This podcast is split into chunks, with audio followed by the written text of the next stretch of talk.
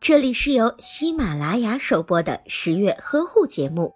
十月呵护帮助孕妈妈们摆脱孕期中的各种烦恼。在宝宝出生后，成长速度非常的快，这就需要妈妈为宝宝提供高质量的、全面丰富的营养。一般情况下，母乳可以满足宝宝的营养需求。如果母乳不能够满足宝宝的需求，则需要为宝宝选择合适的奶粉加以补充营养。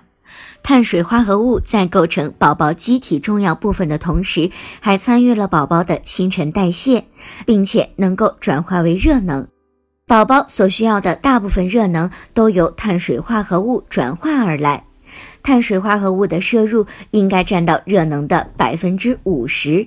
一个出生时体重为三千克的宝宝，每天需要摄入的碳水化合物是四十五克。